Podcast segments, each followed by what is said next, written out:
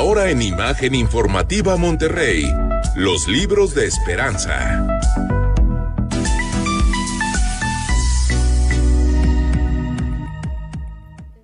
Y hoy estamos haciendo ya el primer viaje literario de los libros de esperanza de este 2021. Sí. Y Esperanza, hoy antes de irme, ¿con qué propósitos tienes para el año como se acostumbra? que Estaba viendo, nos trajiste unas galletitas deliciosas con el logo. Qué lindas, Muchas gracias, ¿verdad? Están preciosas.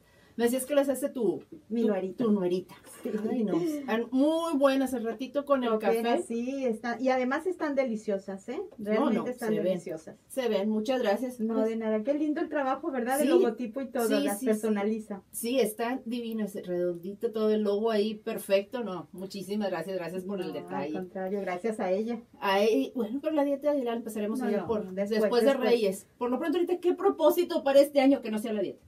No, no, ni la dieta ni el ejercicio cuentan en este En este- propósito. en este ¿no? propósito. Este, pues mira, mi propósito es seguir leyendo y leo mucho, pero a veces dejo de largo un poco o de, de- lo dejo de hacer escribir. Entonces mi gran propósito es ir, a- es ir compaginando ambas cosas, la lectura y la escritura, que no lo debo de dejar y a veces me gana como mi pasión por la lectura, por ejemplo, y a veces leo más de lo que de- escribo. Entonces ese es un gran propósito que tengo porque sé que implica para mí la parte de escribir una disciplina, sé que me tengo que abocar y que lo quiero hacer. Entonces no perder de vista. Eso es lo que quiero hacer. Y quiero aprovechar entonces para, para recomendar si alguien tiene como esa inquietud de empezar a leer o a escribir, ¿por qué no? Aprovechar esto, toda esta inercia, toda esta, esta buena vibra del De- inicio del inicio año del año, claro. para proponerlo. La verdad es que luego puede haber tips eh, sencillos para lograrlo. ¿Cómo cuáles nos ¿Tú, dirías? tú vas a empezar a leer, te doy mis tips. Tengo que empezar, sí. Sí, Sí, tenemos que sí, empezar sí. a leer más porque si de pronto estamos todo el día con esto de noticias y demás y dejamos un poquito de lado los, los libros. Sí, y, y yo creo que es una cuestión de hacerse como un poquito la maña. Claro, si uno tiene ganas de hacerlo, hay como dos o tres cosas que a mí me funcionan. Una cosa que recomiendo mucho es meterse a un círculo de lectura. La verdad es que leer acompañada, bueno, lees en tu casa, pero la oportunidad de regularmente ir a comentar el libro es verdaderamente invaluable. Lo hace más divertido, te hace que tengas el propósito de poner atención, de subrayar, ¿no? Si estás empezando, yo te diría, no leas en la noche acostadita. Una- no te pongas tan. Cómoda. Porque sí, uno está cansado de todo el día y eso podría provocarte que te dé un poco de sueño, ¿no? Fuera de ahí es, lee, proponte leer 5 o 10 minutos diarios Sí, claro. y, y, y no es tanto, se te va rápido, porque si tienes una buena selección de un libro, que eso ayuda mucho también los círculos de lectura, porque entonces ya hay alguien que está preocupado por poner libros que van a ser del interés general y entonces casi seguro te va a enganchar. Y un tip, cuando ya estás en eso, por ejemplo, que generalmente hay una temporalidad, tienes un mes, 15 días para leer el libro, yo lo que recomiendo es divide el número de hojas por el número de días que tienes. Ok.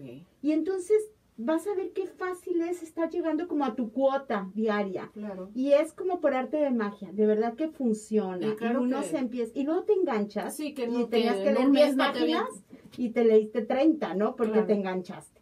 Yo eso recomiendo mucho, sobre todo empezar a leer y tener como el acompañamiento de más personas que quieran.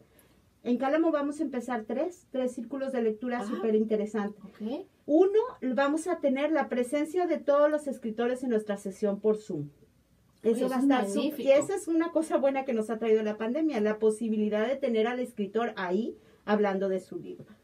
Y luego tenemos otros dos, que es desarrollo humano a través de la literatura, que esos son súper interesantes. No se lee novela, o sea, se lee novela más bien, no, no se lee libros de autoayuda. Pero aprovechamos, tenemos una monitora muy buena que se llama More Buentello, que aprovecha la novela y la situación de los personajes para llevarte a hacer una introspección con respecto a los libros. Es una lectura diferente. De verdad te hace salir fortalecida y es muy, muy buena. Entonces, por supuesto que hay muchos círculos de lectura. Yo les recomiendo los de Cálamo. Claro, por Tenemos supuesto. personas muy, muy capacitadas eh, moderando estos círculos de lectura. Y pues ahora sí, Te- tienes, y ahora sí, ¿qué libro, con qué libro vamos a iniciar Ay, pues este sí, ya casi me, 2021? me llevé el tiempo, pero mira, No, no, no. hay un, este libro lo escogí, es muy bueno y no puedo decir mucho porque en realidad po- podría spoilearlo, pero les voy a dejar la espinita. El libro se llama El secreto de mi marido, de Liane Moriarty. Ella es la que escribió una serie Big Little Lies. Ella es la escritora de esa serie. Yo no la he visto, pero he, Sí, oído muy buenos comentarios de ella. Bueno, es ella. Es una es. escritora y novelista que, eh, australiana que tiene varios libros escritos, tiene un sentido del humor muy bueno. Este particular is- es de suspenso. O sea, tiene una, una mezcla muy, muy interesante. Este en particular aparentemente son tres, eh, tres grandes protagonistas. Sin embargo, todos los personajes que asumimos como secundarios están perfilados de manera psicológica de forma muy interesante. Entonces tenemos a la gran protagonista, digamos que es Cecilia, cuyo marido es el dueño de este secreto. Entonces, ¿qué secreto será? Bueno, pues hay que leerlo. Lo que yo rescato más del libro, eh, además de que está muy bien escrito de- desde la parte literaria, es un libro muy bien equilibrado, muy bien escrito, todo transcurre en una sola semana. Imagina que es Semana Santa, curiosamente, ¿no? Y hay una metáfora también por ahí. Imagínate tú que encuentras la carta de tu marido y que te la dirige y te dice no se, no se abra hasta que yo haya muerto. Pero él está vivo, la encuentras y está vivo. Y además la abres. bueno, ahí ella no debe. Bueno, Y ahí se desata una cantidad de conflictos alrededor de este gran secreto que te va sorprendiendo. La verdad es que la novela está muy bien estructurada porque el secreto se revela bastante rápido en el transcurso de la novela. O sea, antes de la mitad ya sabes el secreto.